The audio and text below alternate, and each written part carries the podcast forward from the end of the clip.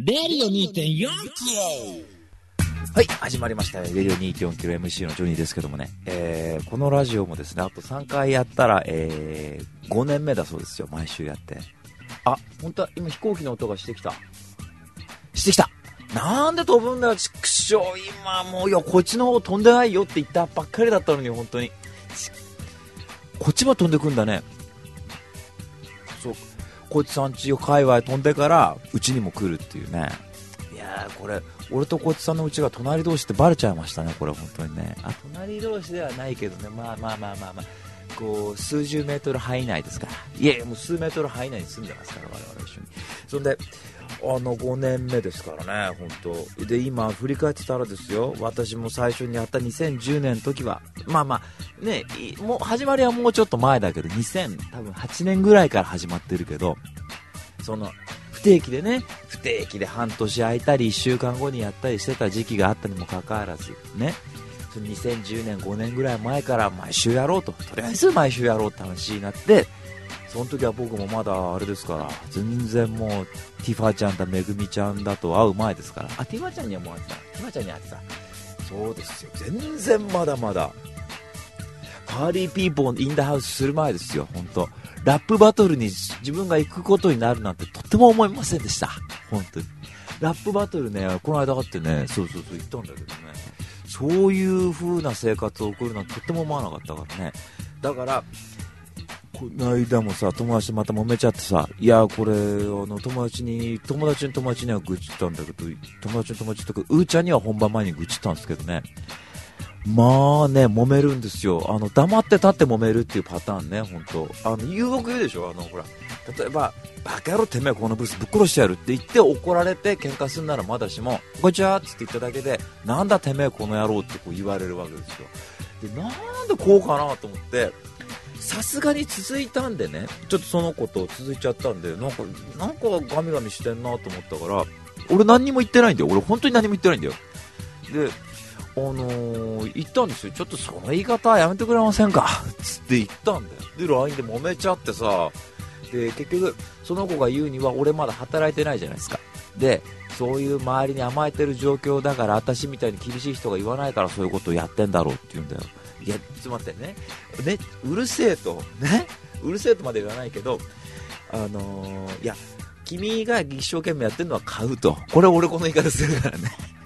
君が一生懸命やってるのはそれはそれで立派だと思うと。でも、俺と君は別の人間だっていう前提がまずあるっていうんだよ、俺の中で。ね？俺と君は違う人間でしょと。で、何よりも、ね、合わない、関係ないしね、これ、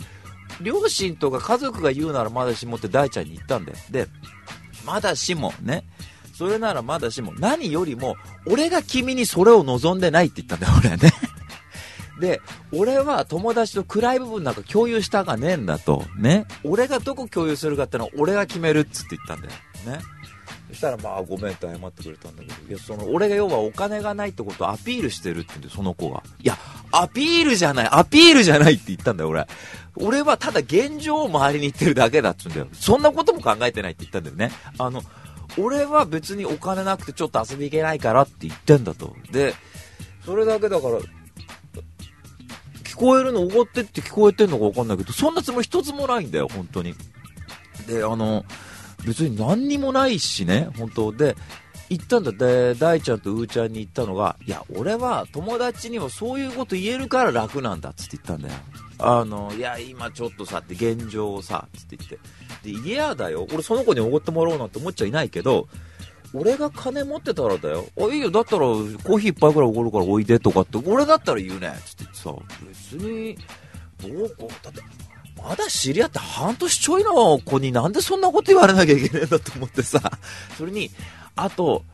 パーティーでよく会うんですよ。パーティーってイベントで。だからさ、ガチャついた状況でしかほとんど話してないわけさ。ウィース、チェイスって言って。で、これはこれでいいんだね、俺にとってそれは。だから、お互いの趣味思考って全然わからないじゃない。なんか。俺実はそういうとこ嫌だし、その子がそういうとこ嫌だっていうのはさ、察するしかないわけでしょ？お互い。で、察すると誤解を生む可能性あるじゃないですか、やっぱりさ。はっきりと、いや、俺ちょっとあれは、とか、なんかこう、個室へって割とこう、落ち着いたトーンで話すっていうのはわかるんで、自分的に。あ、そうか、この人そういうとこ嫌なんだな、とか、だから気をつけようとかってさ。でもさ、その金ない話、禁句だって言うんだよ。でも俺、ちょっと2、3日経って思ったのが、俺、禁句できるような友達あんまいらねえかもしんねえと思ってさ。なんていうの？例えば、これでうち、気使っちゃうじゃん。で、それからもなんか気使っちゃうんだよ。他の友達にも。あんま言わない方がいいかなとかって思って。いやいや、でも、でも、と思って。で、なんつうの？例えば、さっきも言ったように、これで、例えば、こいつさんのこと直接悪口言うとかなら、ごめんなさいって俺も言えるけど、でも、俺の生活俺が伝えるだけで嫌だっていうのって、ちょっとそれ今後成り立たねえんじゃねえかって、ちょっと思ってますよね。で、あと、これね、あんま言うなって話あるんですがね、もう一個揉めた話がね、あの、いや、たくさんあるんだ、たくさんっていうか2個ぐらい。あの、俺最近インスタは、はじま、ハマってて、で、ツーショット写真みんなにお願いしてガンガンガンガン上げてんだけど、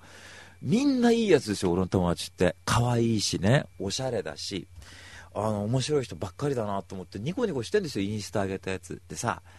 この、なんつうか、あげてる過程もあるじゃない。あの、ちょっとお願いできませんかって、いいよって、この言ってくれるこの心意気ってのは嬉しいじゃない。で、その歴史なわけよ。まあ、初めてあげ出して2週間ぐらいだけど、思い出すんだ、その、あげ、一緒に撮ろうって言った時の状況とかさ、いやあれ、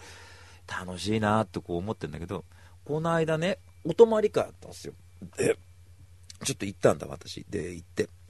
その先でさ、まあ、大ちゃんたちとかとあれしてたんだけど、また、言うなって言われたけど、言っちゃうけどさ、今さ、いや、やっぱ苦手だなって話なんだけど、あの、そしたら、ね、あの、俺、行った先、別にも地元のメンツだからさ、なんかもうしょっちゅう会うし、今度キャンプも行くから、そのメンツで、なんか、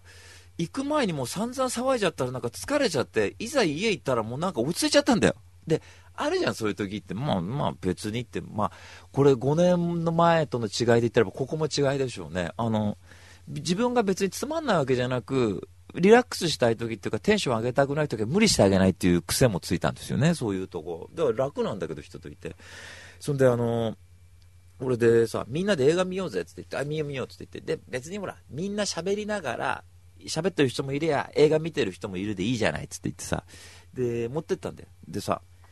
あのパシフィックリム見ようとしたんですよでそしたらその家主の奥さんがね「私この映画嫌いなんだよ」って言うんだよでいやね、つけとくだけ、つけとくだけ。ああ、ならいいや、ならいいや。つって、ね、ね、ね、ね、つって、リラックスした感じで、つってね、俺見てるから、つって、音もちょっと低めにしてなんつって言って、見てたらさ、怒るんだよ、それで。ね。ね。見ないで、この映画、私ちゃんと見たいですって言うわけよ。そこまではいいっすよね。また、ああ、そうかって、なんで騒ぐのかなと思って、どうせ見ちゃいねえのにさ、こんな映画ですよ、怪獣映画ですよ、どうせ。そしたらね、いや、いいじゃないのなんて言ったら、じゃあ私もジョニーの好きな映画目の前で見ます見てない映画見ますって言うんだよ。ね。見るなよ。それは見るなよ。状況があるだろうが、この野郎と思って、それは見るなよ。っていうか、俺帰るし、そしたら、と思ってさ、そんなちゃんと見るって言ったら別にいいじゃねえかと思って、うるせえなと思ってディスク取り出してさ。そんであのー、やめやめたん。やめたんだよ。うるせえの嫌じゃん、隣でガチャガチャ言われてみんな、本当に。ん言っちゃ悪いけど、俺と彼女じゃ映画への熱が違うと思うんだよ、本当にね。こっち命がけで見てるんですよ、本当ね。で、こちらビスコンティーだなんだからね、トラック野郎望郷一番星まで見てるわけだから、ほんとストライクゾーンメジャー級の広さ対応してるわけですよ。ね。いいや、うるせえと思って。で、何より嫌なのが、いきなりマックスで怒るのが嫌なんですよ、僕。いきなりマックスじゃん、もうこれって。ちょ、ちょっとやめ、ちょっとあの、やめてくんない？とか、ちょっと、え別の機会にしてよじゃないじゃん。テンションマックスで来るじゃん。やめてってさ、なんでうるせえんだと思ってさ、もう、ほっといてくれよ、俺のことって思ってさ、俺と君は別の人間だからねっていう前提があるじゃんってまたこう思っちゃって。なんでマックスで怒んだよと思って、大ちゃん言っちゃったもん、帰り。このラジオ聞いてるらしいからあんま言っちゃいけないけど、俺、ああいうノリが苦手だと思ってさ、言ったもんね、大ちゃんに。無理だ、俺と思って。なんでマックスなんだよってさ、温度差があるじゃん、温度差っていう。無理だよ、対応できねえわ、って言って。で、行ったんで、で、コンビニ行きながら行ったのが、俺はそういう時に、周りの環境とは考えずに、何も考えずに、てめえこの野郎、調子乗ってんじゃねえぞ、ブスって言いたいんだと、本当は。でも言えないから俺疲れちゃうし、つって言って、もう元気ねえわって言って、もう無理だ。言えても大変でしょ？キャンプ行きたくねえわって今言ってんだけどね、本当もう。揉めるの嫌だつって言って、会費まで払って、つって言ってさ。いやー、だから、あれだね。あの、これでまあ、要は、俺にこうしろ、ああしろ言うわけですわね、これ。でも、うーちゃんに言ったんすよ、僕は。いや、ここできっとこの言葉飲み込むってもちろん一理あるだろうけど、やっぱり間違ってるって言えると思うって俺言ったんだよね。あの、うーちゃんと大ちゃんに。で、なんでかっつうと、やっぱりさ、これよく出る話ですがね、あの、こういう僕でも付き合ってくれてるメンツいるんですよ。あの、うん、あの、遊び行きましょうと。あの、何もなしに別に遊びに行きましょうと。もうマイク前面なんかいつも僕はセブンイレブン、こっちさんもそうですけど、セブンイレブン一緒に行って俺金出そうとすると、いいアンパン俺買ってやるっていつも言ってくれるけどさ、ほんとね。そういう状況はあるけどもね。でも、なんつうんですか、こう、基本的にこの僕が僕であることは OK してもらってるわけですよね。で、やっぱり、あのー、僕、友達にはね、あの、あんまストレスかかる状況嫌なんですよ。皮肉言ったり、言われたりとか。あの、ギャーって言えるからいいんだ。俺は友達といるのって。で、自分そういう状況が好きなんだよ。あの、もう何の嫌味もなくさ、この、バカ野郎とかこうからかったりとかするぐらいっていうかさ、だから、お互い高め合っていこう。お互い何かを目指していこうっていう人は、ちょっと僕無理ですね。ちょっと、あの、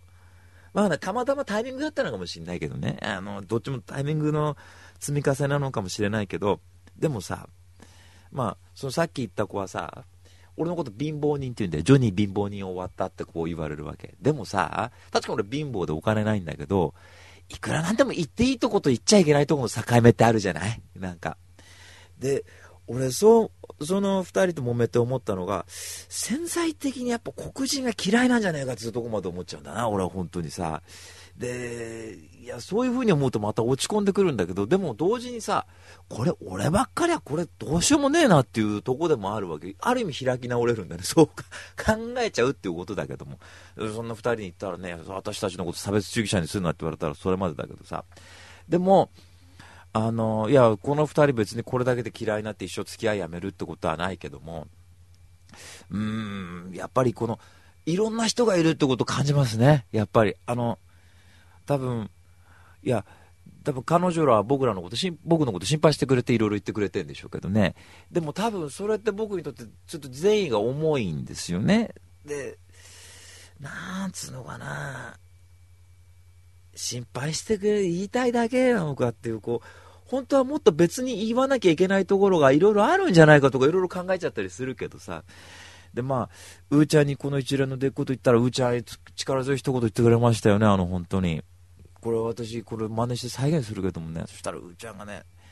いや、いいんだよ、ぐらいよ、言って、たまに揉めちゃうぐらいよ。ジョニコさんいつもニコニコしてっからね、たまにはガツンと言っちゃったらいいんですよ。つって言ってくれたの、うーちゃんだったんですよ。で、嬉しくてね、僕は本当に。うーん、なんか、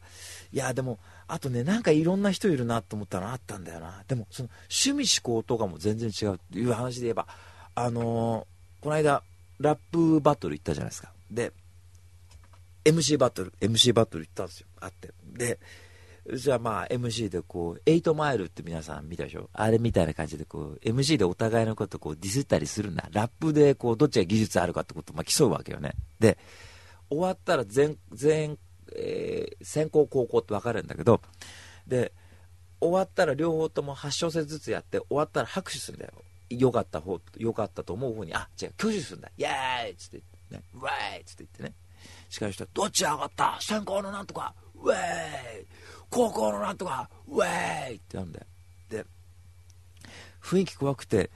あのー、クラブエイジアっていうとこであったんだけど、それでさ、そこボディチェックさせられるんだよ。ね。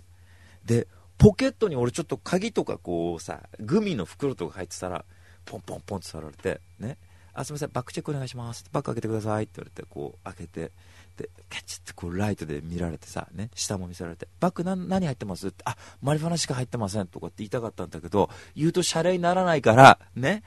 あの、何も入ってません。T シャツだけです。でっかい、がたいのいいお兄さんたちいるんだよね、あそこの前。見せられて、こう、あっつって言って。そんでさ、ポケットの中、ポンポンとさられて、あ、すみません、このポケット、右のポケット何入ってます？って言われて、またそこでもさ、あ、本当にスピードしか入ってませんって言いたかったんだけど、そういう状態言っちゃダメなんだって分かってるから、あの、それで、いや、あ、鍵とか、ちょっとゴミとかティッシュとか入ってますね、って言って、ちょっと溜まっちゃったからさ。で、あ、すみません、じゃあこのゴミ捨てちゃっても大丈夫ですねって言われて、あ、大丈夫ですって言って、俺思ったんだけど、このゴミの中にもし俺の親父の形見の指輪が入ってたら俺そうやって言えるだろうかって一瞬思ってさ、やっぱ勢い乗りすぎるって、それ取り出すよね、そしたら、まずそんなとこ入れるなよって話あるんだけど、ついいろんなこと思っちゃって、あ、ちょっと、あ、大丈夫ですって一回確認取るっていうバイト先みたいなこと一回俺人生で徹底づけた方がいいんじゃないかとかって思ったんだけど、で、なんか自分のものでもさ、勝手に捨てていいですかって言われると、ちょっとなんかカチンとくるんだよね。なんか、俺のだからそれってつい言いたくなっちゃって自分がいて。ゴミでも、ゴミでも俺のもんだと。なんか、ゴミ屋敷のおじさんみたいなことをさ、思ったんだよ。一瞬。あ、捨てちゃってくださいって言って。で、もう緊張すんだ。入ってくんだけ。おっかねえの。で、入ってったらさ、ワイスピみたいなやつばっかいたらどうしようかなと思ったんだけど、そんないなくて。安心してね。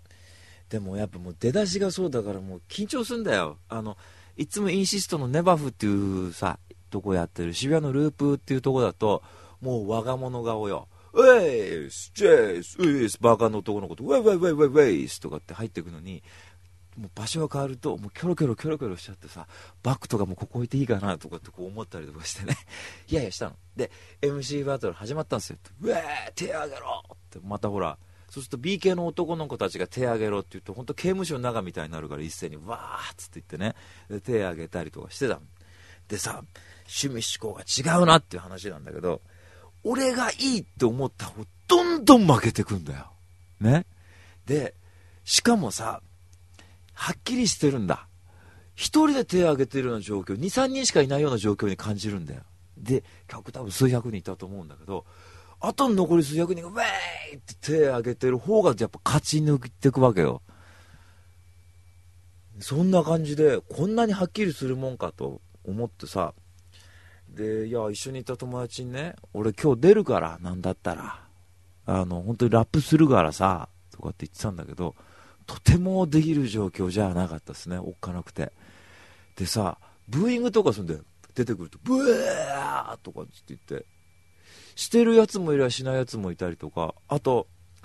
拍手も、俺なんかほら、どっちも頑張ったの意味では両方に拍手するんだけど、しないやつもいるんだよ、やっぱり。怖えと思って、なんかサッカーの本当サポーターみたいな感じ。なんかいろんなお客さんいてさ、少ない方に手上げるの勇気いるよ、本当。先行が多かった場合、高校は絶対勝ち目ないと分かってて手上げるとき、ね。あげづらい時ね。あるじゃんほんとそういうの。でね。ね。俺さっきのね大ちゃんの嫁さんとその揉めた女の子に言いたい。俺が意志ないって思うでしょ？ね？意志とかそういう強さがないとその子もねいや心配してるっていうか強くなってほしくてって言うんだけどそれ大きなお世話だって言うんだあの強いってのはね？僕、言葉通りしか取らないから、強いって精神の強さって僕の中にないんですよ。強いってのは、精神の強さあるけども、宮本武蔵のことですよ。やっぱ刀振り回して強い。ね？孫悟空みたいに強い。ジャッキー・チェンみたく強いってのは強さだ。と。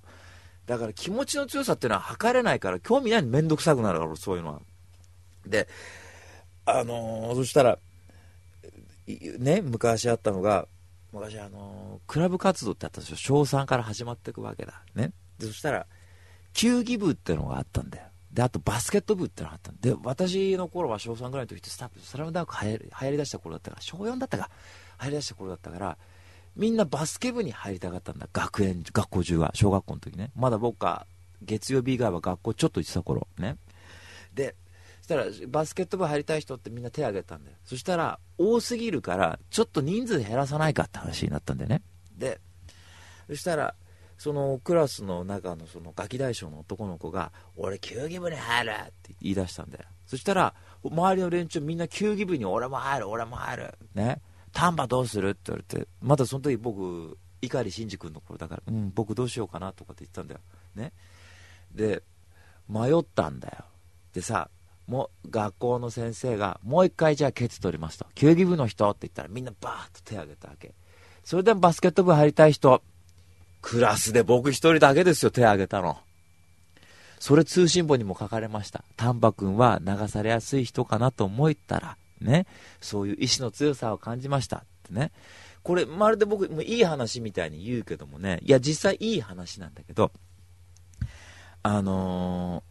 今にしては別に大したことはないですね。その時の僕がおとなしかったから、そういうことをやったのがちょっと目立っただけで、今にして思えば当たり前のことなんだよ。自分が入りたいところを、周りの環境なんか考えずに手を挙げるって、それは当たり前のことですから、別に今自分で話してるよ、でもね、小学校の時って逆にこうさ、なんつうの、あるじゃん。村社会っていうか、グループが、やっぱり。そん中で手を挙げたの、いいね。なんか、うさこちゃんとたいめみくんみたいでさ、なんか、また泣きたくなってきたけど。あとね、いい話ついでにもう一個言やね。もうそろそろ今日映画下手したら今日新作映画3本見たからそれ全部紹介したいんで、で、おすすめ1本あるからあと1本、4本全部紹介したいんで、もうそろそろ行きますけどもね。あのー、いい話なのはね、この間大ちゃんから聞いたんですけど、あのー大ちゃんの知り合いの人が犬飼ってたんだってさ、シベリアンハスキーと。で、あと猫飼ってたんだって。で、むっちゃくちゃ仲悪かったんだって。この犬と猫が。もう顔を見合わせると、にゃーって言うし、ワンワンって騒いでたんだって。で、ある日、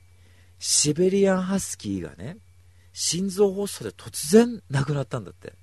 ほんと泡吹いちゃってベロだし、って死んだんだって。ね。そしたら、その死んだ後に、すごく仲悪かった猫が、その死んだ犬の犬小屋に、の中にずっと待ってたんだって。ずっとそこにいたんだって。あんだけ仲悪かったのに。ずっとその犬小屋の中で寝てたんだって。で、その犬が死んだ直後にその猫も死んだんだってすぐ。いい話だな、これ、本当に。いい話だけど寂しい話。ね。うん。知らなきゃいい話だけどね、最近このいい話だなってのをよく使うんですよ。なんかいいことあると、いい話だな、それって最近言ってで、今度いい話コーナー作ろうかなって、いい話だなってコーナー作ろうかなと思ったんですけどね。それ思い出しましたね、本当に。だからお互いでなんか感じてるところがあったんでしょうね、本当に。いや泣けてくるなうん。えー、というわけでね、いろいろゴールデンウィークあったあれやこれやの話したかったんですけどね。もう、もう、人の愚痴ばっかで終わっちゃってて、あの、あとちょっと、あと3回やったらもう5周年なのにもかかわらず、やっぱこの5周年で変わんなかった、変わんなかったところといえば、もう人の悪口言い続けたっていうところでしょうね、ほんとね。あと先考えずに、もう気に入らなきゃ、あのバカ野郎、あのブスって言ってきたのはやっぱりこれ、誇っていいんじゃないかなというふうに思いますね。はい。えー、というわけで続いてはですね、レビューなんですけど、今日はね、できれば4本ぐらい行きたいですけどね、まあ、ちょ、ちょっと、ちょっととりあえず行ってみましょう。はい。えー、というわけで続いては、レビュー2.4キロ、in the house! 新しい情報。それは常に我々の身近にあるもの、身近にあるもの。レディオ2.4キロ。はい、えー、というわけでレビュー2.4キロですけども、もレビューっていうかこの CM の間ももうケンケンガクガクね、もうその他にもいろんな楽しいことあった話、全部もうこいつさんとうちに聞いてもらった、本当は。俺、このやった5年でやっぱ得たものって言うとやっぱこの2人でね、やっぱりこんなぐちぐちした話を何にも言わずにこう聞いてくれるっていうのはもう本当にね、ありがたい存在だと思いますよ、本当に。放送以上のことをこう言ってもだよ。うんうん。あ、そう。そんで？あ、本当。なるほどね。ってこう聞いてくれるね。俺こういう人たちになりたいと思った、本当。はい。えー、というわけで今日レビュー2.4くですけどね。今日はね、できればちょっと映画4本行きたいんですよ。あの、最近ゴールデンウィークで1日だったじゃないですか。だから1日の時にちょっと、あのギャラ入ったってね、あのちょっとこれ映画見に行こうと思って映画いろいろ見たんで1日で3本見たんでねちょっとその話したいんですけどねまずねその映画館に見に行った3本の前にねちょっとね朝一で起きた、え見た1本目をね、ちょっと紹介したいと思いますね。はい。えー、というわけで今日の1本目はですね、監督がテレンス・マリックでですね、えー、で主演がベン・アフレックで、トゥー・ザ・ワンダーですね。はい。えー、で、トゥー・ザ・ワンダーですけど、これがですね、まあ、テレンス・マリックという人はですね、まあ、天国の日々だと、えー、とかっていうと、えー、映画撮った、あの、もう伝説の巨匠と言われてる人ですけども、まあ、でその天国の日々って映画がすごく評判良かったにもかかわらずそこから20年ぐらい映画撮んなくてシンレッドラインって映画でまた復帰するんですけどね。でまあそのシンレッドライン復帰してから割とまあコンスタントに映画撮っててで「トゥーザワンダーっていうのが今のところあこの間最新作がやったらしいから、まあ、1個前ですけども。まあ、テレンス・マリックの方で言うと新しい作品なんですが、えー、でこれを見たんですよ。であの大ちゃんがテレンス・マリック大好きで「トゥー・ザ・ワンダー」を劇場に見に行っても素晴らしい映画だって言ってたんだよ。でも DVD 持ってないじゃないって言ったらバカ野郎ブルーレイで欲しいじゃないか。ブルーレイは日本版出てないんだぞって言ってあそうなんだって言ってだから俺は持ってないんだ。なんでブルーレイ出さないんだ。ってもうまた一人で怒っててさ。でいつか見ようと思って見たんだけどこれね点数あえてつけるとですねほぼほぼ100ですねこの映画。うん。あのー、お話はベン・アフレックがアメリカ人の男でいてさであのー、それでニールっていう男なんだけどでマリーナっていう女の人フランスかなんか出会ってで恋に落ちるんだよ。でマリーナって娘がいてさでそのえー、親子2人を連れてニールがアメリカにこう帰ってくるんだ。で帰ってくるんだけど娘がまずそこの環境になじまなかったりそのマリーナもなかなか環境になじめなかったりしてこう2人の間にこう亀裂が生じていっちゃうんだよ。でさてどうなるかっていうお話なんだけどだから本当単純にラブストーリーではあるんですよね。本当トルストイとか書きそうなこうアンナ・カレリナみたいなさ。それであのー、これまあそういう単純なお話にもかかわらず映像がですね、これ、えー、撮影監督がエマニュエル・ルベツキっていう人で、最近だとですね、えー、ゼログラビティとか撮ってる人ですね、トゥモローワールドとかニューワールドとか撮ってる人ですけど、ジョー・ブラックよろしくとか、あ、この人いいですね、アトランティスの心とかも、名画ばっか撮ってるわ。そんで、そのルベツキがやった撮影方法とかっていうのがなかなかちょっと個性的で、ほとんどね、映画、約2時間弱の映画なんだけど、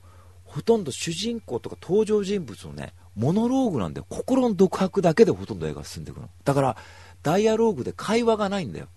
例えば、マリーナそれを、例えばそのケチャップ取ってくれとかって言うんじゃないんだよ。ほとんど映像のこう、ほとんどな、なんて言うんだろう。映像だけでタンタンタンタンタンタンと見せていくんだよね。だから、単純な、なんで私がこんな環境にいなきゃいけないのとかそういうこうやりとりがないから、結構ね、見方によっちゃ結構難解な作品にも見えるらしいんだよ、どうやら。実験的な作風って言われてて。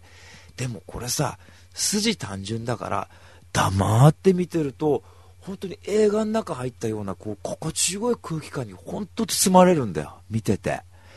だからね、僕この映画大好きでさ、で、結局、もうほとんどモノローグだけって言ったでしょ。そうするとさ、ニールって多分、英語しかできないらしいんで。で、マリーナとその娘はフランス語で会話するんだけど、ちょっとさ、不在、相手がいないっていう、そばにいるにもかかわらず気持ちの不在みたいなところすごく伝わってきて、親子二人は会話するんですね、フランス語で。だけど、その、ニールと娘は直接的な会話できないんだよ。娘はフランス語で喋る、語りかけるけども、ニールはそれを英語で返すしかないわけね。そうすると、会話が成立しないんだよ、そこで。で、モノローグっていうのがあるとさ、会話がほとんどないっていう状況で、もう一個ね、神父の話が入ってくるわけ。ハビエル・バルデムがやってる。で、この神父も同時に神の不在っていうことを感じてるんですよ。ってことは、みんなそれぞれ不在を感じていて、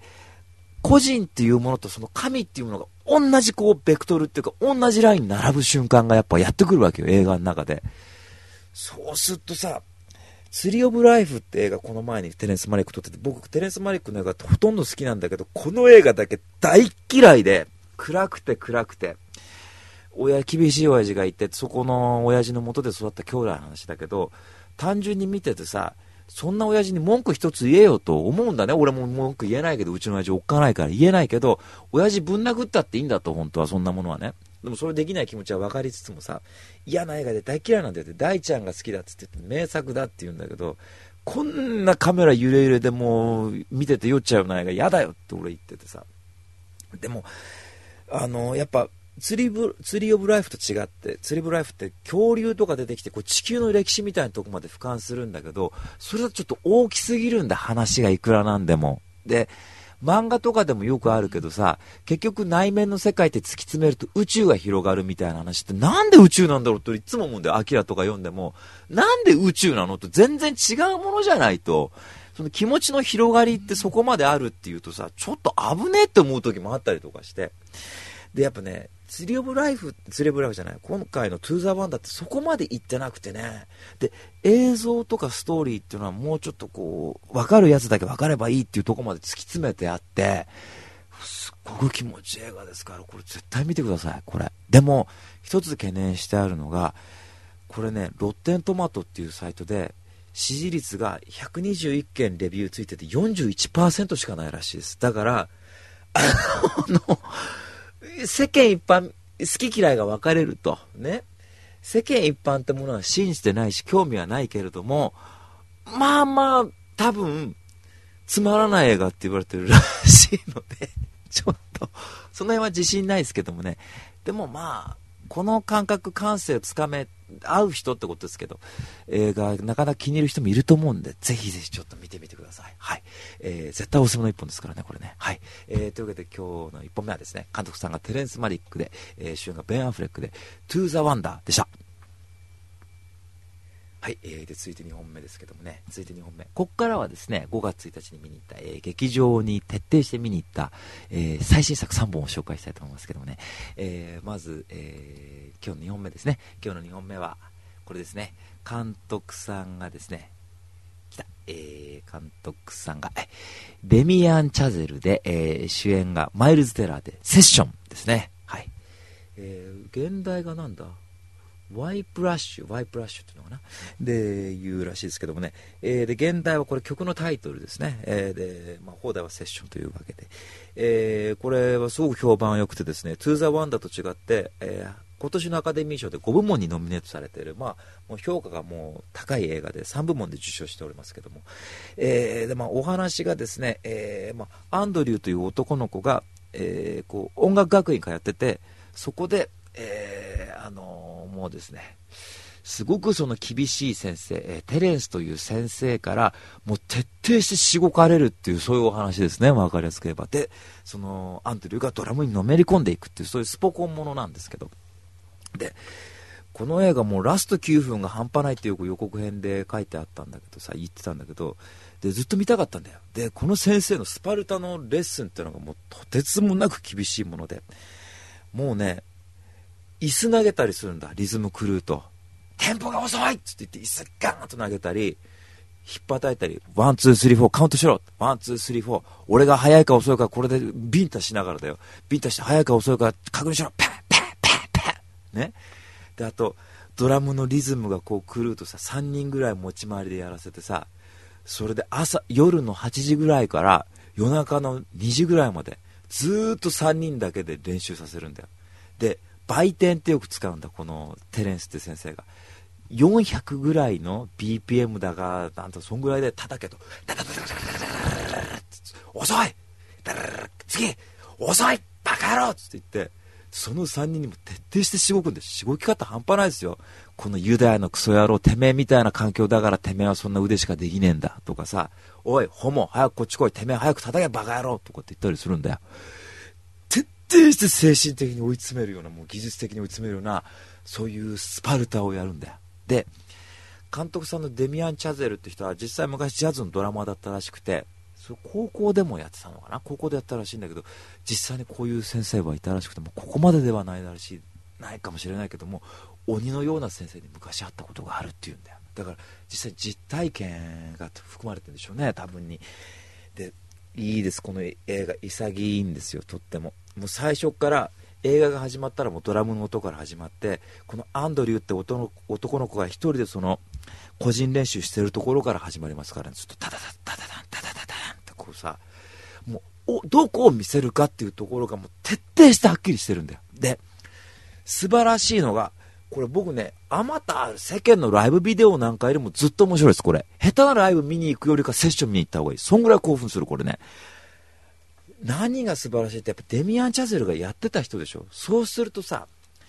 物撮りをするんだよ。あの、例えばシンバルのアップとか、僕初めて知ったんだけども、例えばみんなでセッションっていうか、こう、じゃあ練習するぞってなるでしょ。そうすると、トランペットとかサックスに水が溜まるんだよね。その水が捨てるところのアップとかさ、それが足元にペッとこう落ちるところとか、見せるのそういうとこなんだよ。で、ストーリーは実に単純でしょ？スポコンでただ徹底してドラム上手くなると。で、プロになるんだって、その男の子の話だから。こんな熱くて面白い映画、まあ見たことないですね。見てて、ラスト9分ってことなんで、もうずっと興奮してて、もうずっと目見見開きっぱなし。多分瞬きしてなかったと思う、100分中、俺ずっと。で、ラスト9分ってのその凄まじさですよね。もうそれ以外でも本当に素晴らしいんだけどもさ。で、このさ、いいのがさ、この J.K. シモンズ演じるアンドルってこの先生いるでしょ？で、この先生のやっぱ否定にもなってるね、この映画は。やっぱ、ある意味一種のこれカルトだと思うんですよ。出来上がって、教祖のようなものが出来上がってっていうところで言えば。でもね、作品の中でね、よく先生が俺はチャーリー・パーカーを作りたかったんだと。で、例えば俺がここで手を抜いてね、君のドラムとってもうまいねって中途半端な状況で言ったらチャーリー・パーカーは生まれないって言うんだよ。そうすると、あの、チャーリー・パーカーがなんでチャーリー・パーカーの話し出すかっていうと、チャーリー・パーカーが昔セッションやってた時に、あの、うまくできなくて、ドラマーがシンバル投げたっつうんだよ。ね。で、その1年後、チャーリー・パーカーは練習してザ・バードって言われるバードになったんだって言うんだよ。伝説になったと。っていうことが先生の中であるから、そういう熱い気持ち持って、まあ、生徒に教えてんだけどもさ、やっぱりこの先生の教え方って行き過ぎなんだよ。どう考えたって。よくないの、これは本当。まあそういうとこも話関わってくるんですが。でも、結局、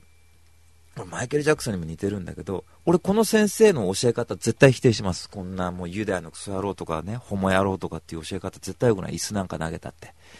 全然何も生まれないって俺はっきり言ってやれるけど、ね、見てごらんなさい。稲川幸雄の芝居で誰出てきたって言ったら、藤原竜也と成宮弘樹ですよ。クソでしょ？両方とも。で、そしたら、あのー、俺思ったのが、でも同時に、やっぱりそこまで徹底して追い詰めた結果に待ってるラストなんだよ。やっぱり。まあこれ結局他人に椅子投げられてっていうことを否定しつつも、やっぱり徹底した練習した成果ってこれ裏切らねえって思ったね。で、でも大ちゃんが言ってたんで、大ちゃんと一緒に見に行ったんですがね、大ちゃんもとっても素晴らしい映画だって言ってて、でも俺思うのが、やっぱりこれドラムだからこれ映画として成立するような気がするって言ってました。大ちゃんベースやるんだけど、ベースじゃ指から血出ねえもんって言ってたね。で、やっぱりドラムっていう、ドラムってもう大ちゃんから言わせるとスポーツなんだってさ、もうさ。で、ベースとギターとかじゃこうはいかないって言ってましたね、やっぱり。ドラムだとやっぱり叩いた音で音が大きいとか、そういうことやっぱ分かりやすく出るっつうんだよ。大ちゃんから言わせると。だからやっぱり、セッションつって言って、ベースでやっぱりこう、やろうって言ってもこうはならなかったような気するし、あと大ちゃんから聞いて面白かったのが、やっぱりこれ譜面を額面通りにやるっていう、まあ、ジャズでこう譜面があってやると。で、そういうある意味なんつうの？こう、クラシックに近いような、再現性を求められるようなものだからきっとスポコンが成立するんだと思って大ちゃん言ってたね。これが、普通の例えば曲作ったミュージシャンの話だぜっていうと、スポコンってなかなか成立しなくて、あの、曲の良し悪しって話になってきちゃうと。やっぱりこう技術だけを追い求められるっていう状況だから、スポコンが成立するんだと俺は思うって言ってたね。これやっぱ言っててさ、やっぱこいつ批評家として一級品だなと思って、それやっぱやってる人の意見っていうとしてすごく面白かったですね。だから映画も良かったし、大ちゃんも良かったっていうところにもつながってきますね。まあとにかく、映画終わったら僕ね、ずっと足組んで見てたんですけど、足組んで見てたせいもあるかもしれないけど、もう左足がピクピク言いましたから、興奮して。うん。足組んでたせいかもしれないけどね。まあとにかく、もう多分どっかもう、うーってあの、心臓がでっかくなって左にずれるかと思ったぐらい興奮しましたから、これね、今やってますから、絶対見に行って、この映画。絶対面白いって保証できるから。でもちなみにウィキペディア見てたら今批判的評価っつうのでなんかうんあ批判的評価としてチャーリー・パーカーに対してのその,、えー、そのテレンスっていう先生のその言い方がちょっと違うんじゃないかっていうようなことが書かれてるらしいですね。えー、であと狂ったように練習したことに関してもちょっと違うんじゃないかっていう批判的な見解もあるらしいです。えまあ、いろいろな意見あるでしょうけどね、まあ、僕としてはおすすめですんで、ぜひぜひ皆さん、これちょっと見に行ってみてください。はい。えー、というわけで今日の2本目はですね、監督さんが、えー、デミアン・チャゼルで主演がマイルズ・テイラーでセッションでした。はい、えー、続いて今日3本目ですね。今日のこの3、4本目がね、ちょっと評価ちょっと微妙なところあるんですけどね、自分的にね。えー、で、今日の3本目はこれですね。えー、監督さんがですね、えー、出てきてるかな監督さんが、ジェームズ・ワンで主演がビン・ディーゼルで、ワイルド・スピード・スカイ・ミッションですね。はい。えー、でね、ワイルド・スピードの、これ7作目ですよ。ワイルド・スピード・ユーロミッションっていうものの、からの、えー、7本目なんですけどね。で、まあずっと見てたんですよ、ワイルド・スピードっていうのはね、この間、今年の頭ぐらいですかね、あのー、まあ大ちゃんと一緒に、大ちゃんと大ちゃんの奥さんと一緒にずっと見てましたけどね。で、まあ、いい話もあれ悪い話もあるんだけど、まあ、当たり前の話なんだけど、この最新作のワイルドスピードスカイミッション、えー、これね、もう興行収入がですね、3月末にアメリカで公開したらもう1000億超えてるらしいです、これ。で、200億円突破したのが1週間で突破して、このシリーズの記録作ったらしいですね。はい。で、あの、このワイルドスピードスカイミッションね、ポール・ウォーカーってずっと1作目から出てきた男の人いるんだけど、その人が何もそんな死に方することねえだろうと思ったんだけど撮影中ではないんだけど車の運転友達としててあのプライベートで運転しててそれで事故に遭って死んじゃってつって言って撮影の途中に死んじゃってっていうところで結構 YSP のファンの人にとっちゃねちょっとこうまあちょっと記念碑的な作品でもあるのかな？ちょっとこうレクイエムというかちょっとこう、まあ、捧げるようなニュアンスあるんですけどで、まあ、ポール・ウォーカーの遺作になった作品だと思うんですけどねこのワイルドスピードスカイミッションえー、面白いから見に行かない方がいいですね。これ、ブルーレイで十分ですね。DVD とかね。あの、見て思ったのが、やっぱり劇場で見なきゃテンション伝わんないよってのはあれ嘘じゃねえかと思ったね。俺結構いい席で見たんですよ。前から3列目って結構見やすい席だったんですけど、見てても一つもテンション上がんないでこう、ああ、つまんねえなって言って劇場出てきましたからね。これ1800円普通に払ったら僕スクリーン切りつけかねなかったっすよ、本当いや、そこまでいいいいことないか。まあでも普通に働いてる人だったら、まあ1800円ぐらい、まあちょっとガチャンガチャンガチャついて、まあ興奮できたからいいかって評価もあるかもしれないけど、あの、さっきの紹介したトゥーザワンダーと違って、結構この映画評価いいみたいなんですよ。俺結構やっぱ人の評価ってやっぱ結局人の評価だから自分が気に入らなきゃそれまでだなって当たり前の話なんだけど思うんだけど、面白くなかったっすね、僕は。だから6からのもう直系の話で続いていくんだよ、今回は。だから6見た人、7気になって見ると思うんだけど、今回のスカイミッションさ。スカイミッションっていうだけあって、あのー、飛行機から車がこう飛び降りるっていうシーンが一つの見せ場で途中でやってくるんですけどね。あの、もうそこがピークで、後半のロサンゼルスを舞台に、無人のドローンっていうあの飛行機がこう暴れ回るシーンとか、まあ興味ないですよ、ほとんど。だからなんだよっ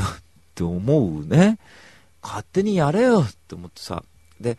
今回って、今回の敵役がジェイソン・ステイサム演じる、ちょっとこう、テロリストが出てくるんだけど、その弟が前作の敵役で、その仇を取りに来るんだ。だから、復讐されるターゲットになるんだね、あの主人公たちが。でもさ、ジェイソン・ステイサム一人でこう、ロケットランチャー持って主人公たちに挑みに来るわけよ。こっちの方がドラマなんだよね、なんか見てて。だから、主人公たちぶっ殺しちゃって、ぶっ殺しちゃってって思うんだよ。で、主人公たちはさ、俺たちはファミリーだビン・ディーゼル言うんだよ。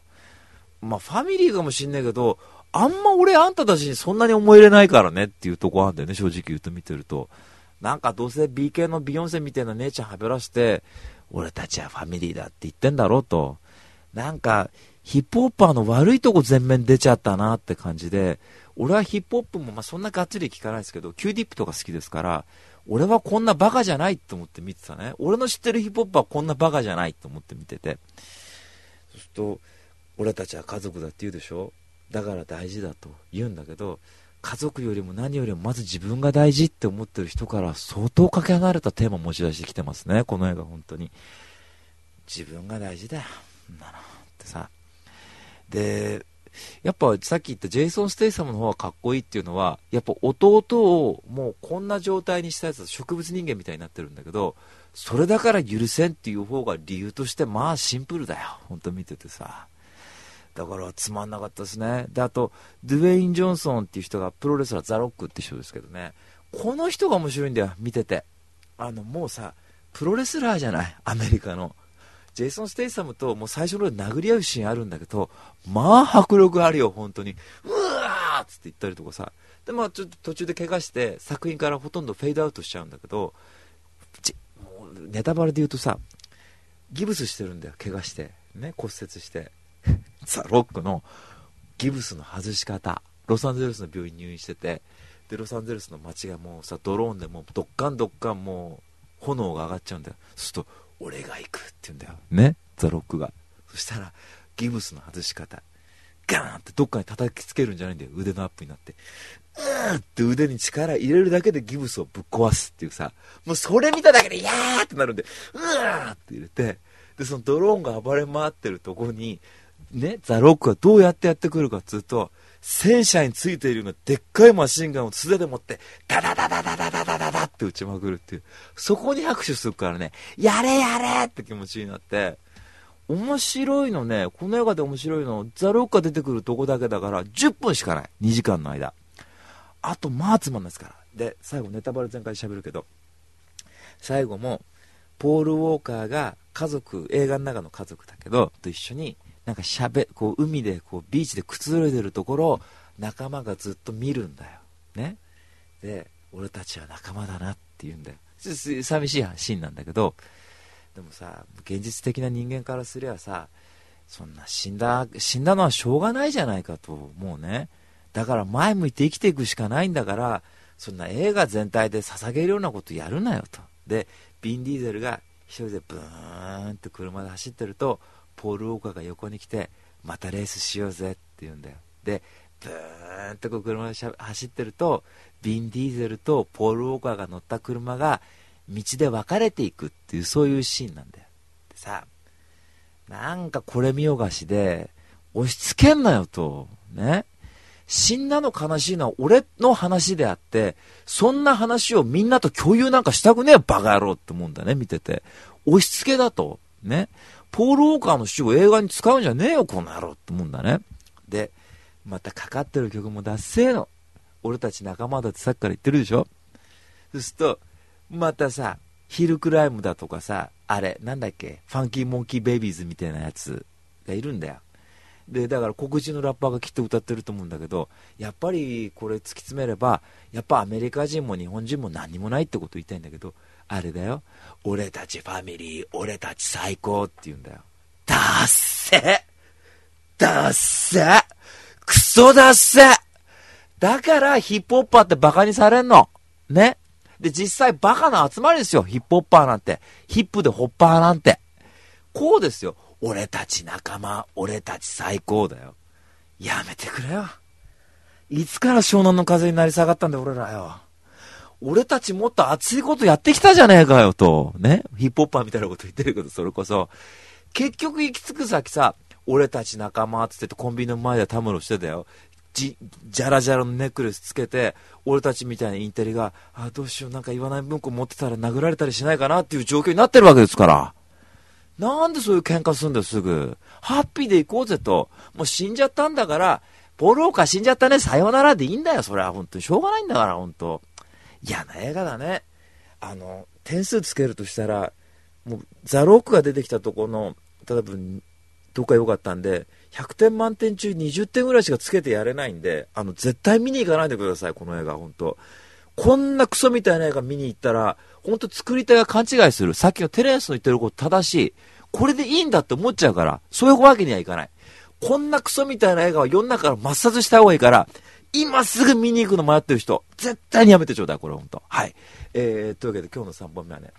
監督がジェームズ・ワンで、えー、悪ノリクソ野郎ですけども、えー、で主演がビン・ディーゼルで、これ本当大根芝居ゴミ野郎ですけどね、えー、3本目がワイルド・スピー、スカイ・ミッションでした。絶対見に行っちゃダメよ。うん、でね、えー、で、今日の4本目、これ最後、まあ、これさらっといきますけどね、今日新作です、これは。はい。えー、で、今日の新作はこれですね、監督が、アレハンドロ・ゴンサレス・イリアトゥで、主演がマイケル・キートンでね、バードマン、あるいは無知がもたらす予期せぬ奇跡ですね。はい。えー、今年のアカデミー賞、作品賞を取った作品ですけどもね、え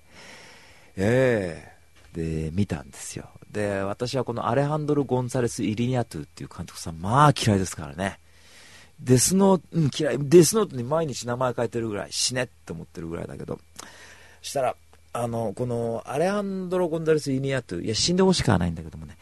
あのあれなんですよ、アモーレス・ペロスって映画とか、あと、あの、21グラム撮った人なんですよね。で、僕、その2本しか見てなくて、バベルってあの渡辺謙出た映画あるでしょ。俺はハリウッドに出てるってって、ろくでもない映画ばっか出続けてますけどね、渡辺謙さんね、ハリウッドで。で、あの、それなんで、で、俺このアモーレス・ペロスも大嫌いだし、21グラムも大嫌いなんだよ、ほんと。暗くて。で、手ぶれでさ、酔うんだよ、見てて。うるせえな、と思って。で、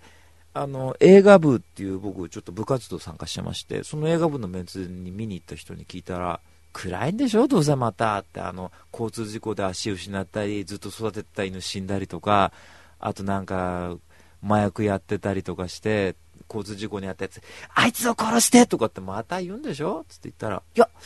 うーん、なんか今回コメディらしいよって、見る前に話聞いたんだ。今回コメディらしいからそうでもないよって言ってたんだけど、やっぱり暗いんだよ、この映画さ。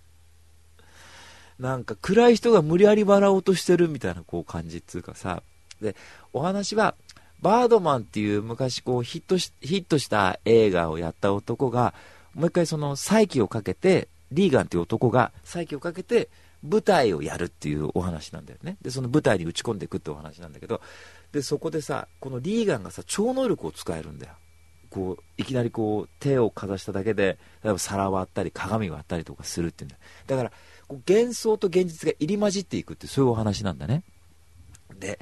この映画ほ、ほぼワンカットなんですよ。えー、で、監督は、あ、撮影監督、これまたルベツキですよ。で、疑似ワンカットだから、2時間中、映画2時間中の間、もうほとんどカットが割られないのね。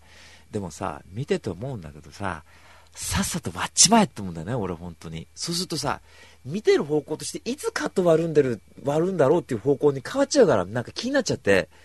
いつまで引っ張んのかなと。まあ、オープニングから結構ワンカット長回しっていうのはありますよね。で、ルベツキってはさっき言ったトゥモローワールドでも結構長回しのワンカットやってるんだけども、これ通信ぐらいしかないんだよ、ほとんど確か。メインのシーンのところでダーンってやったんでやったんでね。まあこれはとっても効果的な使い方だったと思うんだけど、さすがに2時間ワンカット飽きるよ、見てて。でさ、あのー、幻想が入り混じってくって話でしょ。ですと、なんか、いろいろこう舞台が混乱していくんだ。本番前にさ、役者が1人こう照明が起こってきて死んだりとかして急遽代役立てたらその大役が舞台むちゃくちゃにしたりとか批評家にあんたの作品絶対私はボロクソに言うからねってこう脅されたりとかするんだよね。なんか見ててもオープニングナイトとかあとえー、今宵スコット・フィッツジェラルド劇場でってあったじゃないですか、えー、ジェラルド劇場でか、アルトマンの遺作ですけど、結構この舞台の内幕を描いた作品って結構あるから、まあまあなんかまあたまんなかったですよね。テーマとしてまあありがちかなって思って、結局、なんとなく、でも、なんつうかな、あの、やっぱさ、暗いタッチの作品ってまあまあ悪口言われなくないですか？これ僕の持論だけど。明るい作品ってバーカって言えるんですよ。さっきの俺たちは仲間だっつうのも、バカ野郎このヒップホップ頭悪いなって言えるじゃない？でもさ、ちょっとこう、なんつうの？批評家が出てきたりとかしてっていうのってさ、言われねえじゃん。なんか。ね。俺それにケチつけるの大好きなんだけどさ。いや、でもね、同時にね、なんか目離せないとこもあるわけ。結局俺人が出てきて、あんたのせいで舞台が台無しになるわとかさ、俺の舞台ぶちゃくちゃにする気かとかさ、そういうごたごた好きなんだね、俺結局。なんだかんだ。人が揉めてるの基本的に好きなんだよ、俺やっぱりさ。で、そこにさ、幻想が入り混じってくるわけじゃない？重いんだけど、なんか好きなんだよ、俺この映画。あの、おすすめはしません、決して。あの、僕も評価もやってるぐらいで、まあ分かりやすく今日点数つけたいモードなんて点数つけると、まあ70点、60点ぐらいなんですよ。でもね、なんか、いいんだよ。でも、思い、一つ思ったのが、文学的だって感じしました。小説的だというか、えー、ポストモダン的と言いますかね。あの、こう、なんか、こう、どんどん積み重なっていくっていうかね、あの、こう映画の枠組みというか、そういうものを広げようとしてるようなとこあんのかなっていう気はしたんだけど、同時に思ったのが、イリニアトゥさ、もう小説だとこの話進んでるから、あんまあんたやってること新しくないよって言いたくなる気持ちもあったね。うん。でもね、役者さんなかなか良くて、えー、主演のマイケル・キート、これバットマンやってた人ですけど、だから、バットマン以降はあんまマイケル・キートンパッとしないっていうところで、このバードマンっていうところでも一つ重なってくるんですけどね、これは一つね。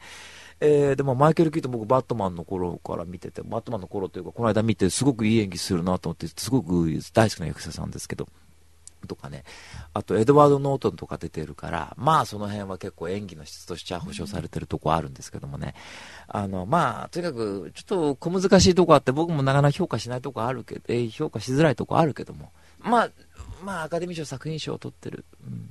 まあ、アカデミー作品賞を取っててつまんなかった映画ってあげたらきりないですけどね、タイタニックだ、ハートロッカーだと、ろくでもね作品もたくさんあるから、これがいいとはなかなか言い切れないとこあるけど、まあ、ある程度の質保証されてると思うんで、まあ、気になった方、ちょっと見に行ってみてください。はい。えー、というわけで今日の4本目は、監督がアレハンドロ・コンザレス・イリニアトゥーで、えー、主演がマイケル・キートンで、バードマン、あるいは無知がもたらす予期せぬ奇跡でした。というわけで以上レビュー2 4キロでした。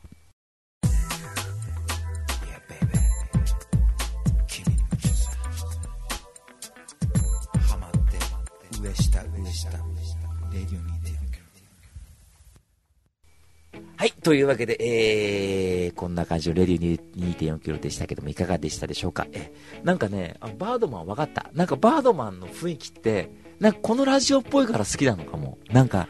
プレビューやった時に、なんか段取り通りうまくいかなくてとか、そういう感じが、なんかちょっとわかるのかもしれない。だからこう、プロデューサーでマイケル・キートンが、俺もう舞台できないって言った時にそんなこと言うなもう金かけてるじゃないかっていうのが、まあ、うーちゃんなりこっちさんに見えたんでしょうね僕は。本当。だから雰囲気ちょっと好きだったのかもしれないね。えー、というわけでですね、レディオ2.4キロでですね、えー、皆さんからメール募集しておりますよ。はい。えー、セッション見に行っただとかですね、えー、俺はワイスピ好きだとか、そういうメール募集しております。はい。えー、というわけで、じゃんじゃん送ってください。はい。というわけで、こんな感じのレディオ2.4キロでした。というわけで、また来週、アディオスアミーゴイリアトゥ